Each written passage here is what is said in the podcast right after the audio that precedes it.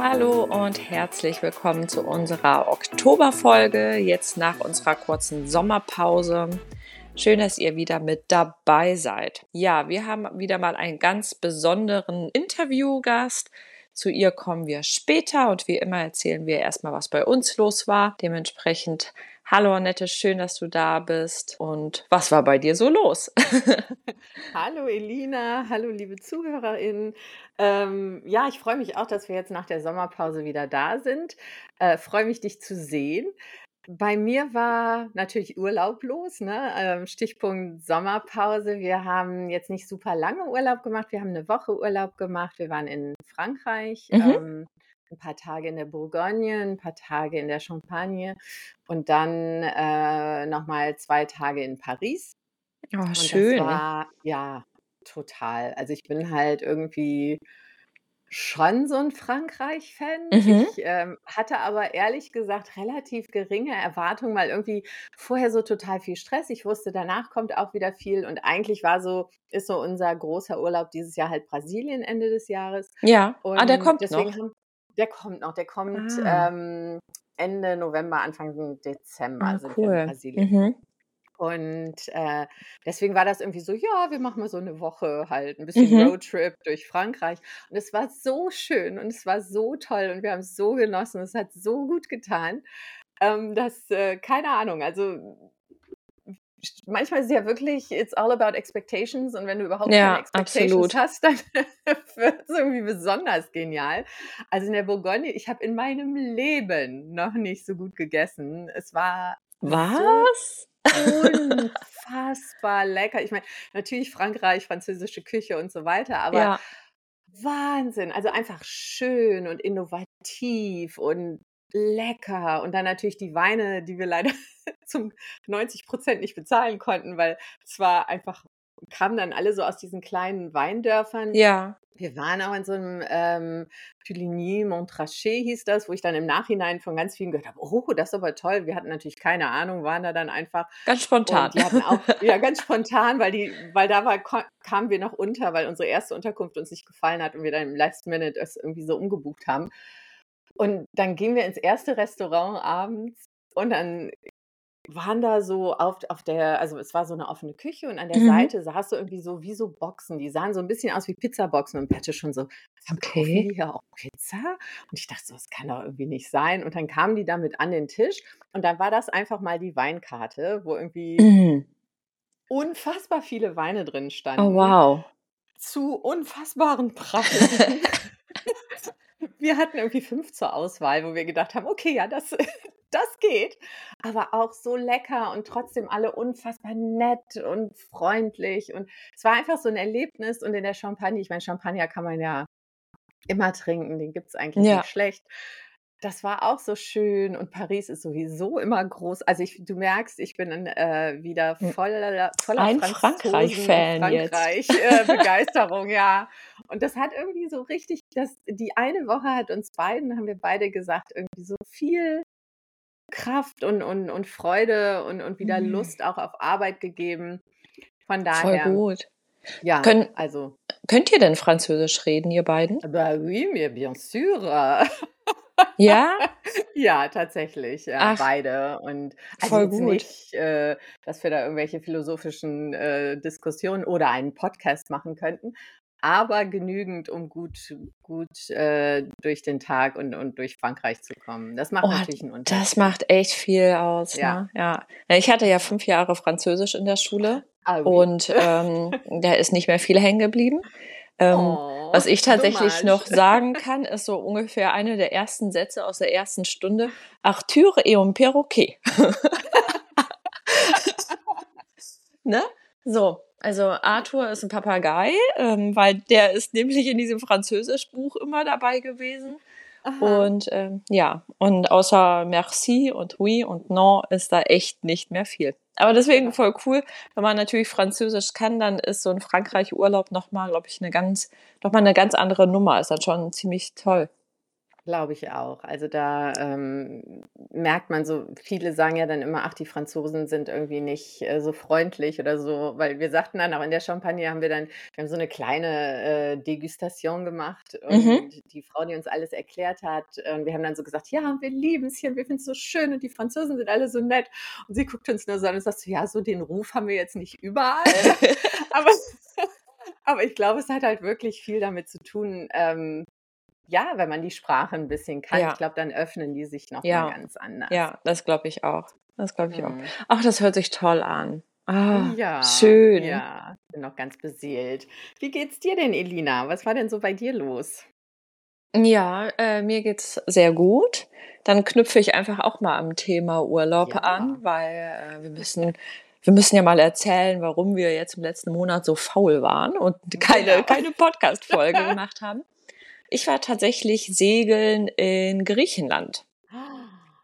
Ja. Oh, das hört sich auch ganz wunderbar das an. war das war ganz wundervoll. Ähm, genau, wir sind halt immer mit einer Gruppe von 8 Leuten jedes Jahr segeln. 6 Leute sind immer die gleichen und ein Pärchen wechselt immer mal wieder durch, ne? Haben wir mal, äh, frischen Wind in der Gruppe. Und das ist total schön, weil wir uns dann zu 8 immer eine kleine Yacht, äh, mieten Mhm. und die sind meistens so 15, 16 Meter. Also, das ist jetzt keine keine Riesenjacht, wie man sich die vorstellt, aber schon 'n 'n echt schönes Boot. Und dieses Mal sind wir nach Skiathos geflogen Mhm. und waren dort dann in den nördlichen Sporaden segeln und das war unglaublich schön. Also, das ist Mhm. ein wohl ein sehr vergessenes Segelgebiet. Das heißt, es Okay. war total leer, es waren super wenig Boote unterwegs. Es war dafür aber total grün. Das hatten wir zum Ach. Beispiel letztes Jahr nicht gehabt. Da waren wir in einer anderen Ecke, da war alles sehr, sehr karg und sehr sehr braun und so sehr felsenmäßig. Mhm. Und dieses Mal halt einfach alles grün und wir haben in so tollen Buchten geankert und wir waren baden jeden Tag mehrmals im türkisfarbenen Wasser. Und, ah, es war auch einfach nur schön. Ja, wunderbar. Ich glaube, du hast mir auch so 'n ähm, entweder 'n Bild oder 'n kurzes Video von den Delfinen geschickt, die ihr Ja, gesehen habt, ne? Das genau. finde ich ja auch Das immer das unfassbar. war 'n Highlight, ne? Also, wir haben tatsächlich seit Jahren warten wir da drauf, dass irgendwann man sich mal ein Delfin blicken lässt. Das wir hatten bisher noch kein Glück gehabt und jetzt dieses Mal es war wirklich am letzten Tag, so in der letzten Stunde, wo wir auf dem Weg schon zurück in 'n Hafen waren, um das Boot abzugeben, haben wir plötzlich 'n Delfin gesehen. Und alle sind einfach Oh. komplett ausgeflippt, ne? Alle haben sich so gefreut. Und ja, und dann plötzlich hatten wir so, ja, 6 oder 8 Delfine, die uns begleitet haben. Dann sind die halt rechts und links vom Boot herumgesprungen, sind halt vorne die Oh. ganze Zeit an der Spitze mit, äh, geschwommen, haben sich auf den Rücken gedreht, sind aus'm Wasser Oh, rausgesprungen und wow. ja, und das bestimmt halt so 5 Minuten lang. Und Toll. dann sind die halt einfach irgendwann mal abgezischt, dann waren wir ihnen zu zu langweilig. Ja, aber für uns war's das absolute Highlight. Also, Ja wirklich klar. jeder, der dort war, hat nur gemeint: „Wow, was war Ja. das für 'n Erlebnis?“ Weil sonst, wenn du zum Beispiel auf irgendwelche Delfintouren gehst, da werden ja häufig Delfine auch angefüttert, ne, oder halt antrainiert. Und bei uns hatten die halt einfach Bock, mit uns da zusammen zu spielen, ne? Und das war schon Ja. sehr besonders, ja. Ja. Ich weiß auch nicht, was es an Delfinen ist, ne, aber irgendwie Ich weiß es auch ich nicht. ne, da ist doch irgendwas, wo man sofort so: „Wow, wow, wie cool.“ Ja. Also, da ist so 'ne so 'ne Verbindung irgendwie. Ja, ich Ja. habe mal gehört, das liegt wohl an ihrem Gesicht, weil sie so aussehen, als würden sie immer lächeln. Ah, okay. Okay. Vielleicht ist es Das das, was wir dann Ja. halt so als, äh, super lieb und nett und freundlich und süß Ja. sehen. Keine Ahnung. Ja. Ja, ja. Ach, wie cool. Das Ah, es war sich 'n doch gut Highlight. Ja, ja. Und jetzt bist du schon wieder voll im im Arbeitsalltag drin oder wie sieht's aus bei dir? Ja, genau. Ähm, also, als wir dann aus'm Urlaub wiederkamen, haben wir dann die total coole Neuigkeit bekommen, dass wir jetzt im Hochschule Bonn-Rhein-Sieg Start-up Cup Finale sind. Uh, Ja. Glückwunsch, wie cool ist das Danke. denn? Ja, das ist so eine Startup-Competition, ähm, wo man halt sich auch mit einer Idee bewerben konnte, auch wenn das Produkt noch nicht fertig ist. Das heißt, es hat ganz gut zu uns gepasst und ähm, ja, da haben wir uns beworben und jetzt haben wir ein Pitch-Training gehabt, ähm, weil am 19. Oktober wird gepitcht vor einer Jury und vor Publikum. Oh, fingers crossed. Danke. Ja, wir sind auch sehr, sehr aufgeregt. Äh, ist auch das erste Mal tatsächlich für uns, dass wir halt so öffentlich pitchen. Ja. Ähm, Und genau, ich bin da ja so eine, ich hau da die ganzen äh, Daten und Fakten und so raus, Mhm. ne? Und jetzt Mhm. muss ich Storytelling darum machen. Also Aha. pff, das ist eine gute Herausforderung für mich.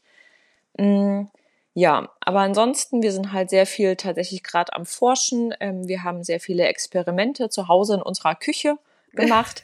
Das ist ganz lustig. Und ja, momentan sind wir tatsächlich in so einer kleinen Sackgasse. Wir haben schon ganz, Mhm. ganz viel ausprobiert und äh, können ganz viele Sachen zeigen, die nicht funktionieren. Ach, super. Aber ja, tja, bisher haben wir noch nichts gefunden, was halt gut funktioniert. Ne? Also ich habe zum Beispiel mal ein Prozent Alkohol irgendwie rausgekriegt. Naja, Mhm. aber Wein hat schon so Mm, 10, 11, 12, 13, je nachdem. Ja. Also da ist noch ein bisschen Room for Improvement. Und äh, ja, und das probieren wir. Ist halt natürlich ein bisschen deprimierend, wenn man halt irgendwie ganz viel Klar. ausprobiert und da kommt nichts Gutes bei rum. Aber das ist halt auch normal. Das kennt auch jeder Wissenschaftler, der irgendwie am Forschen ist. Ja. Damit muss man umgehen und das versuchen wir und ähm, ja, bleiben trotzdem weiterhin positiv. Und wir haben noch einige Optionen, die wir durchgehen können. Also noch geben wir Ja. nicht auf. Um Gottes Willen. Ich glaube, dazu seid ihr auch noch zu sehr im Anfang äh, des, des ganzen Ja, Prozesses. Ne? ja. Also ich glaube tatsächlich, also ich hier, ne, ich habe ja keine Ahnung, weder von äh, Naturwissenschaften noch von Startups, aber ich gebe jetzt einfach mal meinen Senf dazu. Sehr gerne. glaube, das, ich glaube, das gehört wirklich einfach dazu, dass man auch in Sackgassen gerät, dass man so, so ja, gegen irgendwie Wände läuft und, und so Tiefs auch überstehen muss. Und ich bin mir sicher, ihr, ihr findet da was, äh, aber dass das Kraft kostet, dass das auch irgendwie auf die Stimmung und auf die Motivation so ein bisschen schlägt, kann ich mir gut vorstellen.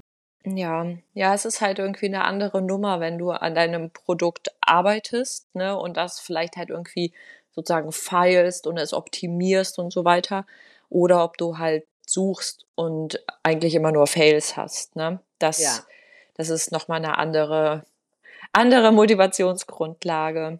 absolut. Das Ja. kann ich mir gut vorstellen. Aber wir lieben, wir sind immer noch sehr verliebt in unsere Idee und ähm, in, vor allem in das Problem oder in den Need, den wir sehen. Ja, Dementsprechend, das motiviert uns immer sehr stark und deswegen, ja, ja. wir Deswegen, bleiben dran. genau. Es geht auch aus dem Tal garantiert raus und ich bin mir sicher, ihr findet da was. Ja, Irgendwann kommt so der, Puh, der irgendwie diese, die zündende Idee und dann geht es wahrscheinlich äh, ganz steil aufwärts. oh, das wäre super. Ja. Ja. Ja, erzähl mal, was war denn noch bei dir in den letzten Wochen los außer Urlaub? Oh, ja, so schon eine ganze Menge, aber, ähm, ich glaube ich habe ja gesagt, ne, diese Frankreich-Sache hat hat uns oder mich auch beseelt und auch irgendwie noch mal die Motivation so für die Arbeit, äh, richtig richtig hoch, äh, gehalten. Ich war vorher Mhm. da so auch in so einem kleinen Tief, wo ich dachte: „Boah, Mhm. ist alles so anstrengend, ich bin müde und, äh.“ Ja. Und das ist als Trainerin und und Coach natürlich ein bisschen doof. Ähm und irgendwie, ja, diese eine Woche, keine Ahnung, gute Zeit, äh, viele schöne Erlebnisse hat hat mich da noch mal gepusht. Ich hatte dann auch ganz tolle Projekte im Anschluss, Mhm.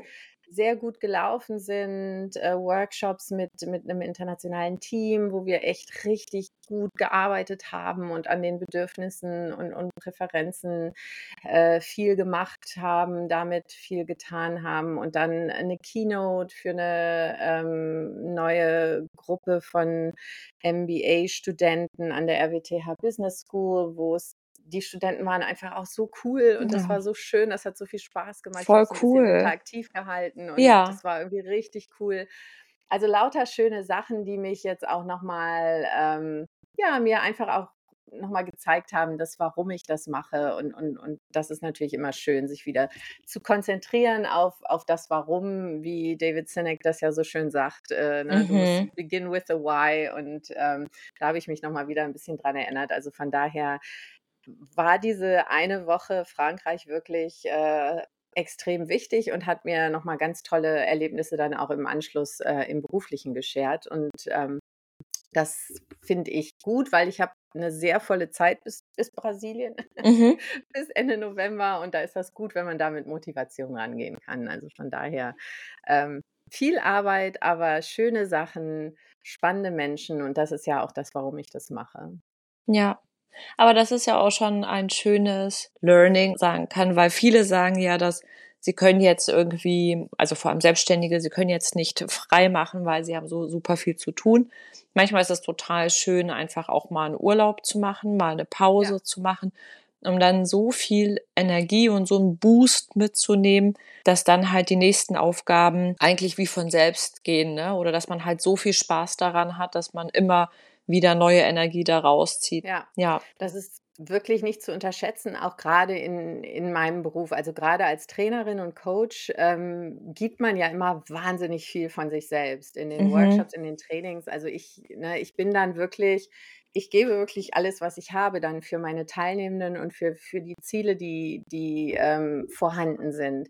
Und das kostet natürlich auch unglaublich viel Kraft und geht wirklich an die Substanz. Und man muss wirklich gucken, dass man da nachfüllt. Also das ist auch so ein Thema, was mir am Herzen liegt, ähm, zu sagen, man muss wirklich gucken, wie schaffe ich es, dass ich nicht irgendwann im Burnout lande oder dass ich nicht so leer mich fühle, dass ich gar keine Freude mehr aus dem ziehe, was ich Ja. mache. Und das ist wirklich schwierig da abzuwägen, weil auf der einen Seite als Selbstständige bist du ja über jeden Auftrag auch super dankbar und findest das Mhm. alles ganz toll. Und es sind ja auch immer so spannende Sachen, wo ich sage, oh ja, natürlich, das mache ich auch. Und Ja. klar, das, aber dann auch für sich selber zu erkennen, ich brauche jetzt einfach eine Woche, ein paar Tage, vielleicht brauche ich auch einen Monat, wo ich sage, ich muss mal Pause machen. Und wie du sagst, das zahlt sich dann im Nachhinein. Also es ist natürlich erstmal so, oh, Einnahmen, wo sind sie dann? Ja, ja, Aber es klar. zahlt sich eben im Nachhinein absolut aus, weil ähm, du eben ganz anders reingehen kannst in deine nächsten Aufträge und, Ja. und, und Workshops. Ja. Also da stimme ich dir absolut zu. Das ist so wichtig, sich, sich Freiräume zu schaffen. Und, und wenn man sich nur einen Nachmittag mal nimmt, wo man sagt, ich gehe jetzt bewusst nicht wieder vor den Computer oder vors Tablet, Mhm. sondern ich gehe raus. Oder ich, was auch immer einem dann gut tut, das sind ja für unterschiedliche Menschen Ja. unterschiedliche Dinge. Aber eben, dass man das tut, was man, was einem etwas gibt, Seelenfutter oder Ja. Herzfutter oder Ja. wie immer man das nennen Sodass man möchte. die Ja, eigenen Akkus auch aufladen kann. ja, Ne? Super wichtig. genau. Ganz genau. Ja. Ja, So, sehr schön. Hört sich bei nach einer Seelen. coolen Zeit an. Ja, ja, auf jeden Fall sehr bewegt, sehr Ja. bewegt. Genau. Und unsere Gästin, die wir jetzt im Anschluss haben, hat ja auch ein sehr bewegtes Leben. Ne? Das ist Mhm. nämlich äh, Isam Dayub, das werdet ihr, da, werdet ihr nachher hören, die uns von ihrem bewegten Leben über mehrere Stationen, mehrere Länder, mehrere Kulturen bis hin nach Deutschland erzählen wird. Da freue ich mich auch schon sehr drauf. Ich mich auch. Ja, und damit wünschen wir euch ganz viel Spaß mit unserem Interview mit Isam. Macht's gut. Tschüss. Hallo zusammen, willkommen zu einer neuen Folge von Roll Your Model. Das ist die Folge nach unserer Sommerpause mit einer ganz besonderen Gästin, auf die wir uns sehr freuen. Ich begrüße natürlich meine wunderbare Partnerin Elina. Hallo Elina. Hallo, guten Morgen. Und dann unsere Gästin Dr. Issam Dayub, die wissenschaftliche Mitarbeiterin ist am Stuttgarter Fraunhofer Institut IPA äh, und gleichzeitig noch eine Postdoc, einen Postdoc macht an der Universität Stuttgart für den Weg zur Professorin an der Hochschule. Also eine sehr beschäftigte Frau. Und wir freuen uns, dass du dir Zeit genommen hast, Issam, für uns. Ganz, ganz herzlich willkommen bei unserem Podcast. Guten Tag, danke Annette. Hallo Elina, danke. Und ich freue mich auch, äh, bei euch zu sein heute. Freut. Ja, wir kennen uns, Isam und ich, wir kennen uns tatsächlich vom Fraunhofer Institut, weil ich da so ein paar Workshops gegeben habe in so einem ganz, ganz tollen Programm. Das nennt sich das Buddy Program, wo ähm, neue wissenschaftliche MitarbeiterInnen, die eben aus der ganzen Welt zum Fraunhofer Institut nach Stuttgart kommen und da anfangen zu forschen und zu arbeiten, mit anderen wissenschaftlichen MitarbeiterInnen ähm, zusammengebracht werden in so Buddy, in so Tandems praktisch, in so Buddy-Konstellationen, damit der Einstieg erleichtert wird, damit sie irgendwie lernen, ähm, wie es funktioniert, was erwartet wird, auch, auch wie man Spaß haben kann in Stuttgart. Also das ist ein ganz, ganz tolles Programm. Da durfte ich den interkulturellen Teil mit übernehmen. Das hat mir immer super viel Spaß gemacht. Da war Issa mit dabei und hat ähm, mich begleitet da in den Workshops und ich habe sofort gedacht, das ist aber eine tolle Frau, die würde ich total gern bei uns im Podcast haben. Und jetzt bist du hier, das freut mich sehr. Wie geht's dir denn gerade? In welcher Stimmung erreichen wir dich denn, Isam? Äh, sehr schön. Ich meine, ein, äh, diese Periode ist, ist ähm, einfach äh, interessant. Wir arbeiten nicht viel, aber wir arbeiten viel. Das heißt, ähm, das heißt, die äh, Stimmung an der Arbeit ist sehr einfach und äh, auch in meinem Leben, das ist alles, ich meine, schön, das Wetter ist schön und deswegen die Laune es ist einfach fröhlich. Und genauso. Sehr äh, als, cool. Äh, wenn ich darf, Annette, noch ja. ein paar Worte über unser Body-Programm auch äh, äh, zu sagen, weil du das Sehr gerne. Äh, auch ähm, erzählt hast. Das heißt auch, das war eine ganz tolle Geschichte, weil äh, es hat schon von der Gesellschaft von Hofach angefangen als eine Bildung für uns, die bisherige Mitarbeiter sind, um Diversität noch und Interkulturalität in unserer Arbeits, ich meine, Arbeits, alles Tagliches äh, nochmal zu motivieren. Und dann kam da Kritik, mhm. denn die Leitung unserer Institut, IPA, hat sich gesagt, aber wir müssen reagieren. Und die Mitarbeiter werden angeboten, ich meine, Themen oder Gruppen nochmal zu strukturieren wir haben diese Initiative angefangen und dann haben wir Forderungen von unserer Gesellschaft gekriegt, damit wir unsere Aktivitäten nochmal weiterbringen können. Und ich meine, innerhalb dieser Initiative hätten wir eine Gruppe für Diversität und Interkulturalität gehabt und dann eine andere Gruppe, die um die Frauen sich kümmert, die Fraueninitiative. Ah, ja. Und ich war, ich war Teil dieses Programms, die im über die Diversität und äh, ich meine arbeitet und Body Programm war Teil dieses Programms noch. Und deswegen es war wirklich spannend und ich muss sagen, die deutschen Kollegen waren sehr, sehr, sehr motiviert, dass die neuen Mitarbeiter, die kommen aus ja. anderen Kulturen nochmal zu unterstützen. Wir haben ich muss sagen, das kam auch auf, äh, das war nicht Teil unserer Arbeit, das war eher nämlich und all, mhm. wir haben alles, ist schon Zeit uns von unserer eigenen Zeit genommen, damit wir dieses Body-Programm nochmal unterstützen können. Und äh, ich muss sagen, noch die anderen Kollegen haben viel mehr gemacht, als ich selbst gema äh, gemacht habe. Bisher, als ich noch wieder zur Arbeit bin, leider, ich bin nicht mehr tätig in diesem Body-Programm, aber ich bin wirklich stolz darauf, was wir bisher ja. gemacht haben. Und vielen Dank für die Kollegen, die das ermöglicht haben und vielen Dank IPA, die Leitung unserer Institut, weil sie haben wirklich schnell reagiert und sie haben alles gemacht, damit wir wirklich das machen können. Ja, also es ist ein super Programm. Ich finde das großartig. Ich habe das auch immer schon mal öfter in bei anderen ähm, Arbeitgebern und, und Auftraggebern immer schon mal angeregt, gesagt, oh, es gibt da so ganz tolle Programme, guckt euch das mal an, weil ich finde wirklich dieses äh, Konzept zu sagen, Menschen, die schon Erfahrungen gemacht haben, die sich auskennen, erleichtern Menschen, die jetzt neu dazukommen und vielleicht gewisse Fragen haben mit gewissen Unterschieden, anderen Herangehensweisen, anderen Perspektiven zu kämpfen haben, den Einstieg. Das ist, es ist so simpel an und für sich der Gedanke, mhm. aber es wird so ja. wenig gemacht und es ist so schön, wenn es gemacht wird, weil man wirklich sieht, was daraus entstehen kann und wie hilfreich das sein kann. Also ich finde es nach wie vor eine großartige Sache. So, jetzt hast du ja schon so ein bisschen erzählt, dass du da ähm, am, am Fraunhofer oder auch in meiner Vorstellung habe ich das erwähnt, äh, dass du am Fraunhofer Institut tätig bist. Da bist du ja jetzt. Ne? Du hast aber einen langen Weg praktisch hinter dir bis zu, bis zu diesem Punkt am Fraunhofer Institut. Möchtest du denn mal so ein bisschen erzählen, wie dein Weg verlaufen ist, bis du jetzt in Stuttgart ausgerechnet gelandet bist? Okay.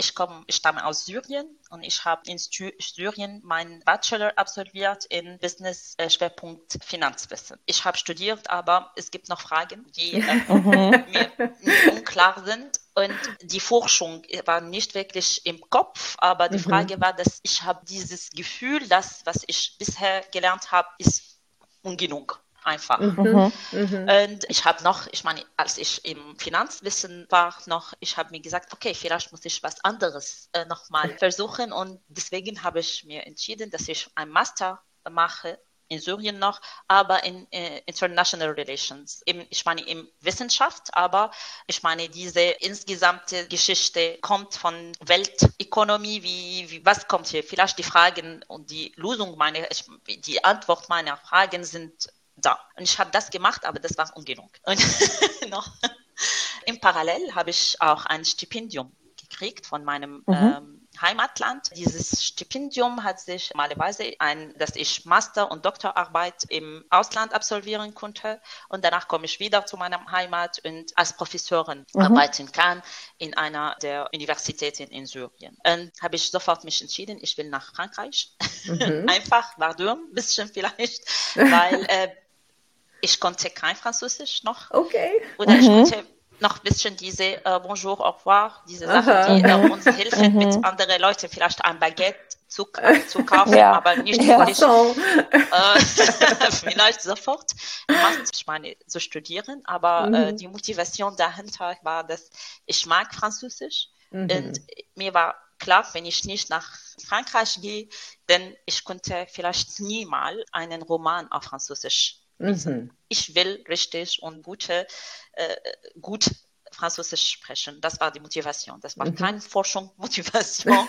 Das kam wirklich so. Und dann bin ich gegangen dort und die erste, das erste Jahr war wirklich wie ein Albtraum, weil oh, erstes nein. Mal alleine, ich war nie mal alleine in Syrien. Oh. Das, das, heißt, ähm, wenn wir bei uns, unserer Kultur, wenn du, ich meine, an der Universität bist, du gehst nicht, du, du wohnst nicht alleine, du bleibst immer in Family. Und ich war mhm. immer sehr verwohnt an der Family und die Kleinste, alles kommt zu mir. Ich konnte auch nichts, ich meine, Essen zu vorbereiten und deswegen, das war ja. ein, ich sage jetzt, das ist kein Albtraum mehr, aber das war schwierig, ja, weil auch ja. noch Französisch konnte ich nicht gut und das heißt, ich war im, äh, ich meine, Im dabei. Kulturschock. Äh, war kein kulturelles, äh, kultureller Schock, das war okay. nur wegen ich muss viel machen, aber die Sprache, die ich bisher gelernt habe, ja. hilft nicht viel. Das ist wie wenn mhm. ein kleines Kind in Kinderschwemmbecken geht, sofort in Olympik äh, ja, ja. Und war wirklich ein großes Problem, aber man muss sagen auch, und das ist sehr interessant immer, dass wenn man in einer neuen Kultur ist als Studentin, Leute helfen viel. Ja. Das mhm. heißt immer, ich war keine Mitarbeiterin, ich war eine Studentin und Kollegen, die andere Studierende oder auch die Professoren, sie waren alle nicht nur äh, unterstützend, aber sie haben verstanden, gesamte Geschichte und sie wollten noch weiterhelfen. Sie haben gesehen, dass ich wollte was machen und das hat geklappt. Und ja. habe ich meinen Master erledigt, habe ich auch viel gelernt. Ich spreche nie, nicht hier von äh, Wissenschaft, ich spreche wirklich, wie man alleine leben konnte ja. und was mhm. äh, besonders diese Interkulturalität. Das heißt, mhm. ich bin aus Syrien gegangen und ich hätte in meinem Kopf, dass ich als eine syrische Frau, ich bin die Beste und dann habe ich gelernt, dass es gibt einfach nicht so solche Sachen. Alle Leute sind interessant, ja. alle Länder sind interessant, alle, alle, jeder hat eine Geschichte. Ja. Und diese ja. Geschichten zusammen einfach machen das Leben wirklich interessant. Ich bin sehr dankbar äh, für diese Jahre in meinem mhm. Leben, dass ich habe viel gelernt und hat meinen Gedanken wirklich viel vertiefend und ich kann sagen auch reifend gemacht, weil mhm. das war wie ein Kind früher, dass ah ich bin die Beste, ich kann alles machen. Nein, ich habe gelernt, dass ich bin bisher war immer ich ich hätte immer die Full Notes in mhm. der Universität. Da habe ich gelernt, dass ich nein, ich bin schwach und ähm, manchmal, wenn äh, der Professor was fragt, konnte ich mich verstecken hinter einem Freund, dass ich will mhm. nicht, dass er mir mich die Frage äh, stellt. Und deswegen man lernt viel. Das kommt aus Comfortzone. Ja. Mhm. Gewünscht einfach, aber es ist nicht einfach. Ja. Und danach habe ich meine Doktorarbeit erledigt, auch in Finanzwissen, in Schwerpunkt äh, Versicherung. Mhm. Äh, das war auch eine andere äh, Learning-Reise. Diese Lernreise, das äh, auch geht in Forschung und auch ins Leben, das wie man wirklich selbst die Fragen selbst sich stellt ja. und auch selbst antwortet. Ja. Und danach habe ich meine Doktorarbeit absolviert und ein bisschen gearbeitet. Das im Parallel davor war ich nochmal mit meinem Mann verheiratet. Mein Mann war in Großbritannien. Ah, okay. Und deswegen gab es viel Hin- und ja. Reisen ja. nach Großbritannien, ein bisschen auch dort gearbeitet. Und was wir wirklich machen wollten, dass ich nach Großbritannien gehe und dass wir uns dort siedeln. Mhm. Ähm, mhm.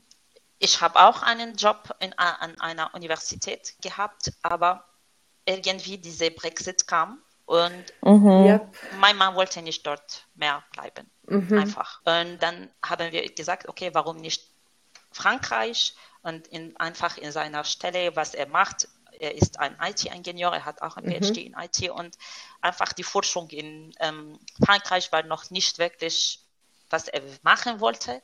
Und äh, dann mhm. kam dieses Job in Deutschland, Aha. in Fraunhofer. Und wir sind hier, er ist zuerst hier gekommen, dann kam ich. Mhm. Danach ein paar, paar Monate danach. Und äh, ja, so bin ich hier gelandet in 2016. Ah ja, okay, also sieben Jahre jetzt. Sieben Jahre, ja. Ja. Und würde sagen, ihr seid gut angekommen in ja, Stuttgart. Dann, ja, ja, wirklich. Ich würde sagen, wir sind sehr, jetzt würde ich sagen, weil die ersten zwei Jahre waren noch für mich äh, schwer. Mhm. Ich habe immer diesen Vergleich gemacht in meinem Kopf. Frankreich und Deutschland, was ist mhm. hier, was ist dort. Mhm. Und mhm. ehrlich zu sagen, ich war total verliebt in Frankreich. Mhm. Das war wirklich mein, mein, ich, ich habe immer gesagt, das ist mein Adoptive, mein Fosterpaar.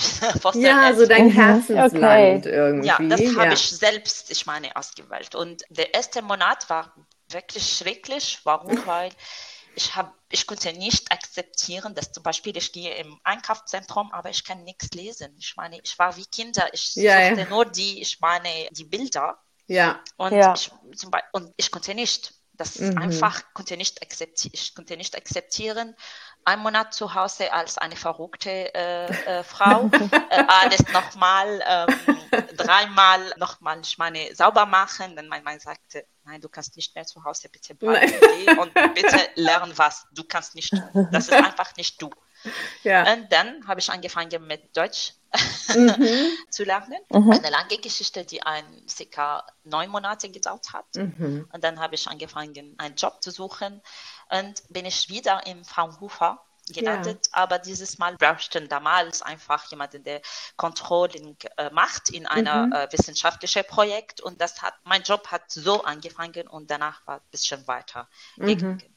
Aber ehrlich, die ersten zwei Jahre in äh, Deutschland waren ein bisschen für mich nicht einfach, obwohl mhm. man konnte sagen, dass ähm, ich habe viel, viele Länder gewechselt und ja. ich meine, das war kein kultureller Schock, aber doch, weil ja. einfach die Sachen, die bisher mein Leben erleichtert haben, musste, sollte ich wirklich von Anfang von, von Null ja. lernen. Mhm. Das heißt, ja, das war alles, ich meine, wir waren ohne Wurzeln, ohne Freunde ja. man braucht Zeit. Absolut, absolut. Und zwei Jahre, also das ist auch so meine Erfahrung. Wir sind ja auch sehr, sehr viel umgezogen. Ähm, bei mir war es auch immer so, ich hatte zum Glück in den meisten Fällen diese sprachliche Barriere nicht. Ich konnte immer schon so ein bisschen, zumindest so ein bisschen was, bis auf, als ich als kleines Kind äh, rübergezogen bin, aber das geht ja dann irgendwie schneller. Da habe ich ja so ein Jahr, bis man so ein bisschen ankommt und zwei Jahre, bis man das Gefühl hat, ja, jetzt, jetzt geht's. Jetzt, jetzt ist okay. Jetzt, ne, jetzt fühlt man sich so ein bisschen zurecht. Also kann ich, kann ich gut nachvollziehen. Ja. Ja, ich muss auch sagen, das ist ehrlich. Ich war immer so und bin ich immer wieder so. Ich bin wie ein Kamikaze. Ja. Zum Beispiel, ich habe zuerst gelernt, ein bisschen Deutsch zu sprechen, ja. dann gehe ich in ein Einkaufszentrum und ich brauche was zum Beispiel. Und dann ich gehe sofort zu einem Mitarbeiter, ich versuche alles zu machen, damit er mich, mich versteht. Ja. Okay, er kann mich verstehen, denn er antwortet zurück, aber ich verstehe ihn. Ja, ja. ja. Aber, aber ja, diese, das hat auch diese, ich meine, Curiosität, ich meine, Neugierigkeit, ja. die ich hätte und äh, dieses Gefühl, das ist okay, ich bin, ich muss das machen. Das heißt, ich war nicht sicher, in, ich meine, innerhalb bin ich nicht sicher, aber ich gehe trotzdem und das mhm. immer hilft. Das ist okay, was kann sein, dass er kann nicht mehr verstehen, es ist in Ordnung. Genau. Exposure, Exposure Therapy, ne? Das ist so. Ja, das ist also einfach rein. Da bin ich immer. Ja. Und es gibt keinen Zeitpunkt, wo man kann sagen, okay, ein Jahr, zwei Jahre, jetzt geht es los. Aber die sind kleine Sachen, die mhm. einfach wie ein Klick drücken, diese neue äh, äh, Erfahrung in einem Land ermöglichen. Die sind verschiedene kleine Sachen, die zusammen einfach die Perspektive ändern. Aber man muss wollen. Das ja. heißt, wenn mhm. ich auch noch zu Hause bleibe und sage, okay, Deutsch ist sehr schwer, Deutsch ist ein totes, äh, eine tote Sprache und ich weiß es nicht, das wird nicht helfen. Ja, mhm. ja, ja. Und da ist genau. deine Kamikaze ähm, Attitüde hat dich da richtig weit gebracht. ja, klar. Mhm. Ja. Klar. Ja, ich glaube, das ist halt das Wichtige, ne? dass wenn man in neue Situationen kommt, dass man da einfach ganz, ganz offen dem gegenüber ist, ne? welche Herausforderungen man bekommt, welche, welche neue Sprache, neue Kollegen und so weiter. Und wenn man merkt, dass die, sagen, die neue Person offen ist, dann öffnen sich ja auch die anderen Menschen, ne? Genauso. Aber ich muss sagen, auch bisher, ob das ist in Großbritannien, Frankreich oder Deutschland, ich hätte immer Glück mit Leuten. Ich glaube, dass, ähm, das ist so ein ganz wichtiger Punkt. Auf der einen Seite auch zu erkennen, wie viel Glück teilweise halt auch mit dazu gehört, ne? wem man über den Weg läuft, ob man zur richtigen Zeit am richtigen Ort ist. Aber auch dieses sich eben auf das konzentrieren dann, wie du sagtest. Also das sind die Dinge, die dir im Kopf bleiben, die du auch irgendwie abgespeichert hast, als Dinge, die dich weitergebracht haben, die es dir erleichtert haben. Und die Sachen, die halt negativ waren, daran willst du dich gar nicht, ne? Die, die lässt du einfach, die lässt du irgendwie gehen. Das ist halt auch eine Einstellungssache, ne? Und ich glaube, das hilft dann eben auch nochmal unheimlich weiterzukommen. Genau. Wie, so. Ja, genau. Du bist ja jetzt auch mhm. gerade umgezogen, ne? Oder? Ja, ja. ja. Äh, das, das, heißt, ja, neue Wohnung, bisschen näher an der Arbeit. Das heißt, ich mhm. bin äh, zwei Straßen weit, entweg, äh, weit von meiner Ach, das ist ja super. ja, wirklich die größte Motivation, dass mein Kind besucht ein Kita in der Umgebung und wir ja. wollten nicht das wechseln. Ja, ich, ja, ja. ich meine, wir sind dankbar auch, dass er hat, wir haben viel Glück gehabt auch dabei. Ja. ja. Wie alt ist dein Kind denn? Äh, Maxim, mein Kind heißt Maxim, er ist zwei, und, zwei Jahre und acht oh. Monate alt. Er hat viel in meinem Leben geändert. Früher war ich ein bisschen, mein Leben oder mein Perspektiv des Lebens waren irrealistisch mhm. und sehr Perfektionisten. Mhm. Mhm. Ich meine, das war einfach unmachbar im mhm. Leben. Deswegen, alles war noch ein bisschen schwieriger und ich war ein bisschen, ich, sah diese, ich war gestresst die ganze Zeit und äh, danach äh, kam mein Kind und habe ich gelernt, dass es gibt tausende, immer tausende Lösungen. Und ich dachte, dass ich eine flexible Person war, weil ich viel, ich meine, in meinem Leben geändert habe. Ja. Jede neue Sache habe ich mich angepasst dazu. Aber mit einem Kind lernt man was anderes. Und ich bin auch ähm, sehr glücklich, weil er hilft, mich zu entwickeln. Und das mhm. ist wichtig. Ich meine, man stellt als Eltern sich immer die noch neue Fragen und ich sage immer, wir erzählen nicht nur unser Kind, wir, wir sind selbst, ich meine, wir sehen uns auch diesem große, große Erlebnis. Ich ja. kann nicht wirklich genug dazu sagen. Ja, ja, sehe ich genauso. Also ich sagte, ich glaube, ich habe das im Podcast, ich weiß gar nicht, ob es mit dem das letzte Mal mit Anita war, auch schon gesagt, es gibt eben wirklich dieses Leben vor dem Kind und dieses Leben nach dem Kind und das verändert alles. Es rückt alles nochmal in eine ganz andere Perspektive. Man lernt, wie du sagtest, wahnsinnig viel über sich selber, wenn man dann plötzlich Eltern ist. Also das kann ich, kann ich sehr, sehr gut nachvollziehen, dass ja. das nochmal viel auch, also viele, die Perspektive einfach auch nochmal völlig verschoben hat. Ja. Ja, das heißt auch, es ist wichtig, dass Menschen, Leute denken, dass ähm, diese Mutterschaft, Eltern, aber besonders Mutter zu sein, ist, kommt nicht wirklich mit der Arbeit. Das kann man nicht parallel machen. Mhm. Und ehrlich zu sagen, die Realität des Lebens sagt, dass ja, es ist nicht einfach. Mhm. Und mhm. Äh, man muss wirklich viele andere Faktoren haben, die das ermöglichen. Das heißt, ich muss sagen, dass ja, ich arbeite Vollzeit mhm. äh, und die Mutter, die Freunde meines Kindes immer fragen mich, aber wie kannst du Vollzeit und dein Mann ist auch Vollzeit arbeiten. Es ist Wahnsinn mit einem Kind. Und ich kann sagen, dass es gibt verschiedene Faktoren. Bei der Arbeit, das ist mein Arbeitgeber, ist wirklich einfach family-friendly. Das ist mhm. mhm. wirklich, das ermöglicht das zuerst. Zweite Sache, mein Mann ist sehr, äh, wirklich hilft viel. Ja. Wir, das ist wir müssen viel Kraft geben, viele Mühe geben, um unsere Timetables nochmal, ja. ich meine, zusammen anzupassen. Wer holt das Kind heute ab, aber ähm, und wer geht jetzt auf den Spielplatz und wer ja. bleibt zu Hause? Das ist ein bisschen stressig manchmal, aber ähm, ich finde es auch sehr gut, weil wenn man immer noch auf der Arbeit konzentriert, ist es stressig, aber das ist ein bisschen aus, Auszeit jeden, jeden Tag auf ja. dem Spielplatz eine Stunde oder zwei Stunden, hängt davon ab. Ja. Aber das hilft auch. Das ist wie eine Aufmerksamkeit. Diese Spiel mit Sand und mhm. man geht auf mhm. äh, im Natur, das hilft wirklich ein bisschen aufmerksam zu haben und ein bisschen ruhiger Ende des Tages zu kommen. Und deswegen interessant auch. Hm. Ich finde es so schön, dass du dann diese Zeit auf dem Spielplatz so als sehr erdende Zeit und so eine Quality Time auch für dich selbst ansiehst, weil das ist ja das, was man halt häufig von den Eltern auch hört, dass man irgendwie noch diese eine Stunde mit reinquetschen muss. Mhm. Und deswegen, ich finde das so schön, dass du das so positiv konnotierst, diese Zeit. Also ich glaube, da kann man sich, kann man äh, dich auf jeden Fall als Vorbild dafür nehmen. Ja, danke. Ja, auf jeden Fall. Danke. Ich habe zum Beispiel äh, letzte Woche, Freitag, ich habe viel auf dem Spielplatz gelacht mit meinem Kind und ähm, eine Mutter. Wir haben viel gelacht. Seit vielleicht einem Jahr bin ich nicht so, ich meine, foolish gefühlt. Ich bin Mutter geworden, weil ich wollte Mutter sein. Ich wusste, was ich im Kauf nehme.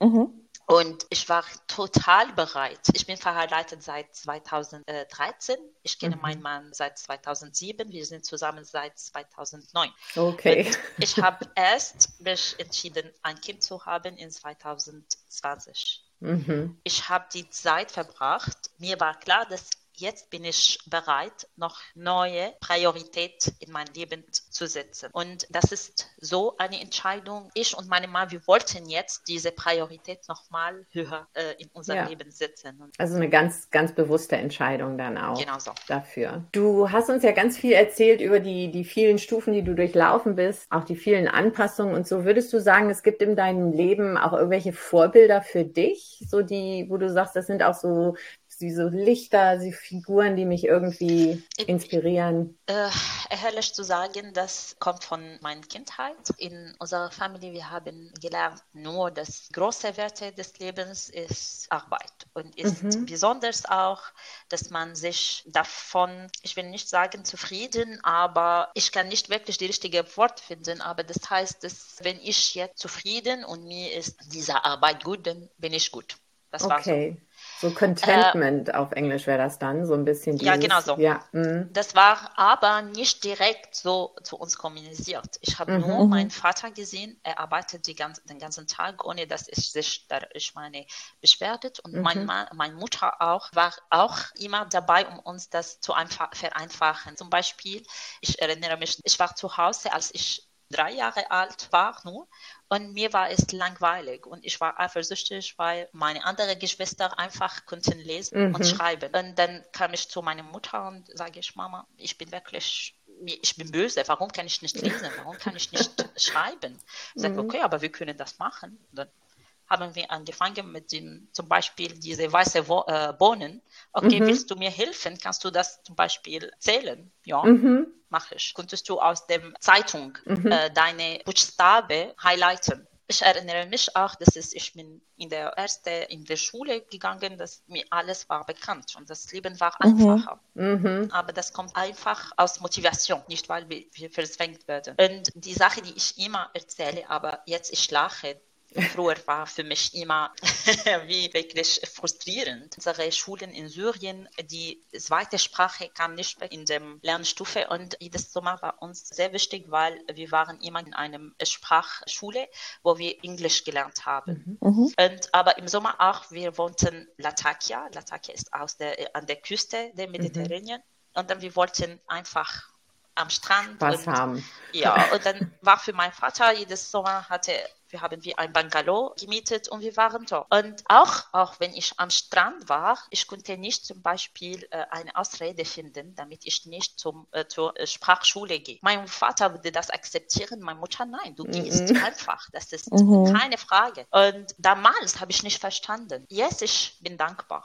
Ich mhm. meine, nicht, weil äh, sie war, meine Mutter war nicht streng, sie war sehr süß, mhm. aber mit diesem Punkt war sie was anderes. Und mhm. das hat geholfen, weil ich nehme alles ernst in mein Leben jetzt. Mhm. Und ich bin dankbar, dass auch diese Sprache-Sache hat mir weitergebracht und mhm. äh, hat einfach, das ist intuitiv jetzt in mein Leben. Deswegen habe ich mich, mich nie beschwert, dass ich zum Beispiel, als ich Deutsch gesprochen habe oder gelernt habe, fünf Stunden jeden Tag in Sprachschule war und danach mhm. drei Stunden einfach gelernt damit ich mhm. wirklich äh, das richtig lernen konnte. Und ja, ich würde sagen, das kam aus der Familie und es ist ein bisschen Klischee, aber wirklich, es war so. Das war ja. so. Danach, als ich zum Beispiel in, an der äh, Universität war, mein Vorbild war meine Schwester, die Ingenieurwissenschaft studiert und ich habe mhm. gesehen, wie lange sie studiert, wie mhm. lange sie arbeitet. Und das war für mich, ich meine, cool.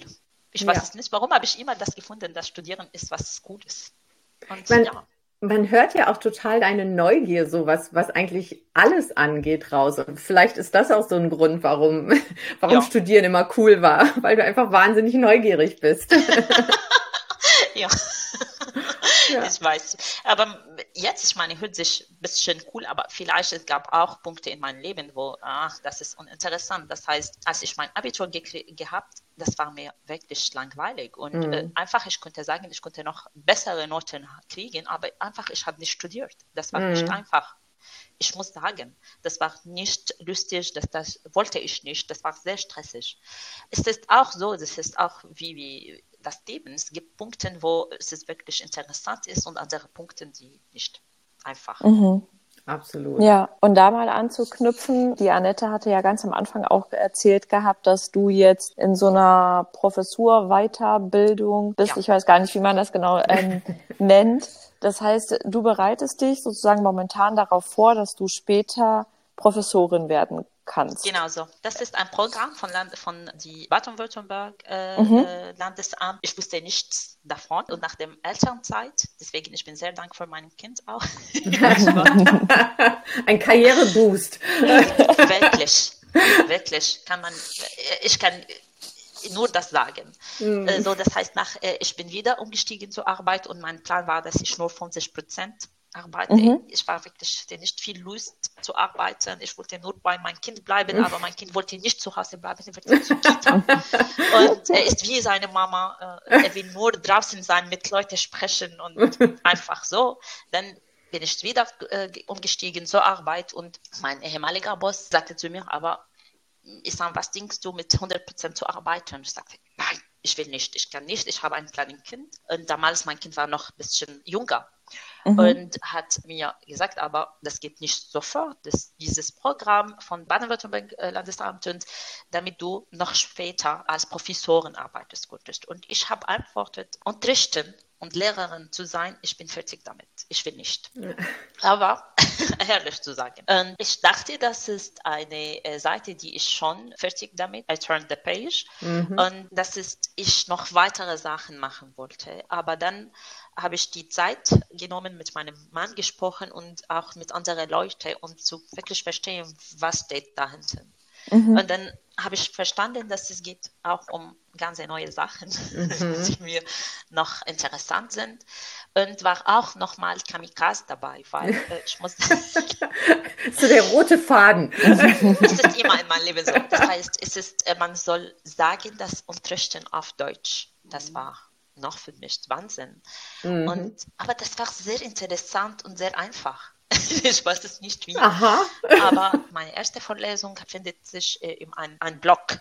Und das heißt, ich muss von neun bis fünf mhm. auf mhm. Deutsch sprechen.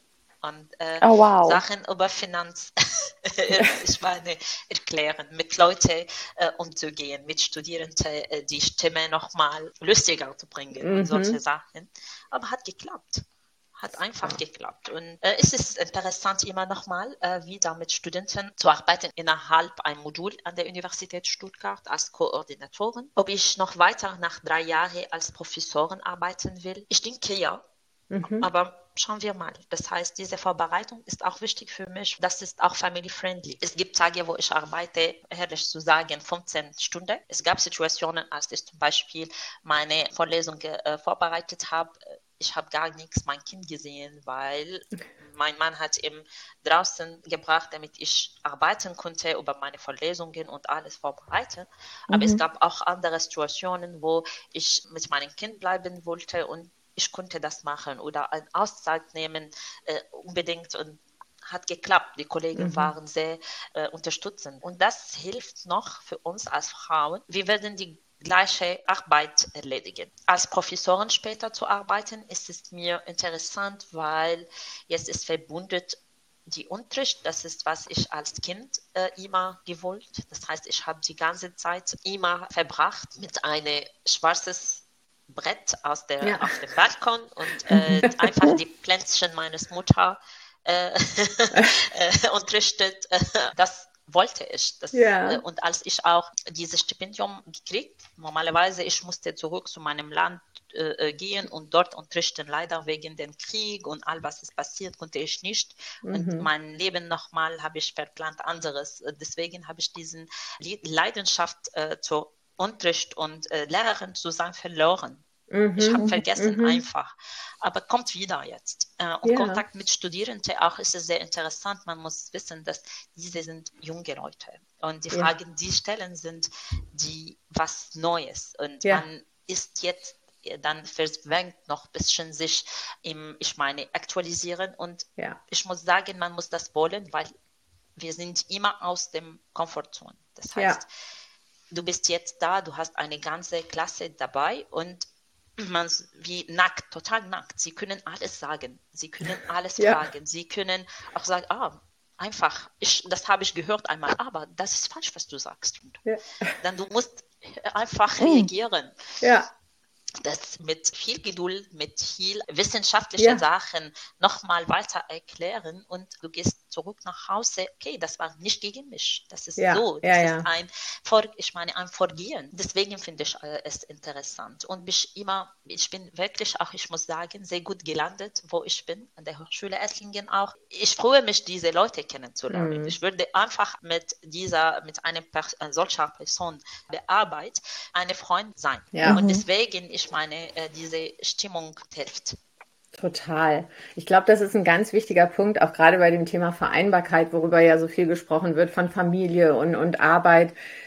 Vielleicht wird das manchmal so ein bisschen unterschätzt, diese Stimmung, diese Grundstimmung, die man spürt, dass die Leute einen unterstützen und hinter einem stehen als Frau mit Kind, selbst wenn man mal raus muss. Ich glaube, ja, diese, dieses Gefühl von Solidarität, das, das zu erleben, ist so, so wichtig. Es geht, also natürlich ist es wichtig, die Strukturen zu schaffen, dass eben Vereinbarkeit äh, möglich ist. Aber ich glaube, dieses gefühlsmäßig, dass man auch wirklich als Frau merkt oder eben auch als Mann, wenn man jetzt ähm, Alleinerziehender ist oder, aber einfach dieses Gefühl hat, die, they have my back, weißt du? Die, genau so. Ne? Und das, das ist, kann ich total gut nachvollziehen, ja. Ähm, du hast jetzt gerade ganz viel gesagt in, in, die, in unserem Interview, äh, raus aus der Komfortzone und man muss seine Komfortzone verlassen, ob jetzt als Professorin oder eben als du nach muss Frankreich nicht, gegangen muss bist. Wollen. Man muss es wollen. Oder man muss es wollen, genau, man muss es, man muss es wollen, genau. Ja. Und das ist so eine ganz tolle Verbindung zu der Überraschungsfrage unserer vorherigen Gästin von der okay. Anita. Mhm. Ähm, hast du die gerade vorliegen, Elina? Ja, also die Anita würde gerne wissen, Wann hast du denn das letzte Mal deine Komfortzone verlassen? Und zwar nicht diesen Podcast, weil die, Teilnahme, die Teilnahme an einem Podcast war nämlich für die Anita eine, eine neue Challenge. Elena, nur ein Geheimnis zwischen uns, okay? Ich habe meine ganze Kinderheit verbracht mit einem Mikrofon als. Ach, das ist für dich hier Business as usual. Genau. Warum wussten wir das nicht vorher? ja, äh, letztes Mal, ich meine, ja, das ist, war vor zwei Wochen, als ich meine ehemalige Wohnung verlassen habe. Mhm. Es ist auch, ich meine, sehr komisch, wie man sich auch verwohnt. Damals, als ich hier, ich meine, gekommen bin, hat man, man schon diese äh, Wohnung äh, gemietet und ich habe immer gesagt, ich hasse diese Wohnung. Warum hast du diese Wohnung vermietet? Und dann der Zeit, wir haben auch dort uns äh, äh unser kleines Kind ge gehabt. Ja, und ja. wir haben für ihn eine Wand aufgebaut, einem äh, in in der Wohnung, dass diesem Wand einen Raum für ihn macht, mhm. ein Zimmer, mhm. ein kleines Zimmer für ihn, für ihn. Wir haben ein ganzes Scene auf, dem, auf der Wand gemalt und ein kleines Fuchs dabei und oh. mit Luftballonen und sagt, fliegt zurück, wieder und wieder zurück. Aha. Und das war für mich heftig, als wir mhm. das rausgenommen mhm. haben. Und ich liebe meine neue meine neue Wohnung, aber das war aus auf meiner Komfortzone. Mhm, äh, mhm. Jetzt seid ihr seit zwei Wochen in der neuen Wohnung und mhm. fühlt es sich denn, kommt so langsam das Gefühl Heimat ja, oder? Ein äh, bisschen. Das bisschen. heißt, ich, ich muss sagen, Heimat für uns ähm, wegen dieser Wechsel ins mhm. Leben und all was kommt, weil mit der Zeit haben wir uns auch von, als Personen geändert. Unsere, mhm. ich meine, Kopf, wie wir uns sehen jetzt im Leben, was wir uns vorstellen im Leben, hat sich viel geändert. Und damals, ich meine, in 2007 habe ich Syrien verlassen als eine Syrerin und jetzt bin ich Syrerin. Ja, eigentlich bin ich stolz darauf, aber ich meine, als wenn ich mit Syrer bin, ich fühle mich nicht wirklich die gleichen mhm. Sachen. Ich habe mhm. mich wirklich weitergebracht und diese, wir sagen immer zu Hause, ich und mein Mann, wir sind international citizens, ja. internationale Bürger, und dass wir gehören, unsere Heimat, gerade ist es, wo wir wohnen. Wir ja. gehören mhm. unsere Wohnung und unser Kind, dieser Familie. Und, ja. Aber ich bin wirklich sehr ähm, glücklich, dass auch man findet nicht einfach jeden Tag eine ja. Wohnung. Absolut. Ja. Könnten echt stundenlang äh, noch weiter reden. ja, definitiv. Total die spannende ja. Reise. Absolut. Sind aber am Ende unseres Podcasts angekommen, an, am Ende unseres Interviews mit dir, Isam. Vielen, vielen Dank, dass du da Danke warst. Danke und Elina, äh, dass ihr Interesse an meiner äh, Wettbewerb ge ge gehabt habt. Äh, und äh, ich würde sagen, das ist äh, auch sehr schön, Frauen wie euch, auch, ich meine, zu, zu finden, ein bisschen quatschen zusammen, aber besonders, ich meine, dass ihr ist es nicht einfach, ich, ich habe das gelernt, dass Frauen werden nicht einfach andere Frauen zu hören. Danke für das zu hören. Das, danke auch für diese Zeit und dieses Fenster, das wir uns vorstellen können. Vielen lieben Dank, Isam. Das freut uns total, weil wir möchten ja gerne mit, mit diesem Podcast euch Frauen dann halt die Möglichkeit geben, sichtbar zu werden und auch anderen Frauen die Möglichkeit zu geben, euch vielleicht auch als Vorbild zu sehen oder von eurem Weg, von euren Erfahrungen zu lernen. Und deswegen ist es total schön, dass du heute deinen Weg vorgestellt hast, Isam. Vielen Dank. Und ja, es war mir eine Freude, wie immer. Mir auch. Wieder absolut. mal eine neue Geschichte zu hören. Und Isam, dir auf deinem Weg auf jeden Fall alles Gute. Wir freuen uns mal wieder von dir zu hören. Danke, und danke. euch allen eine schöne Woche. Macht's gut. Dahin. Tschüss. Tschüss.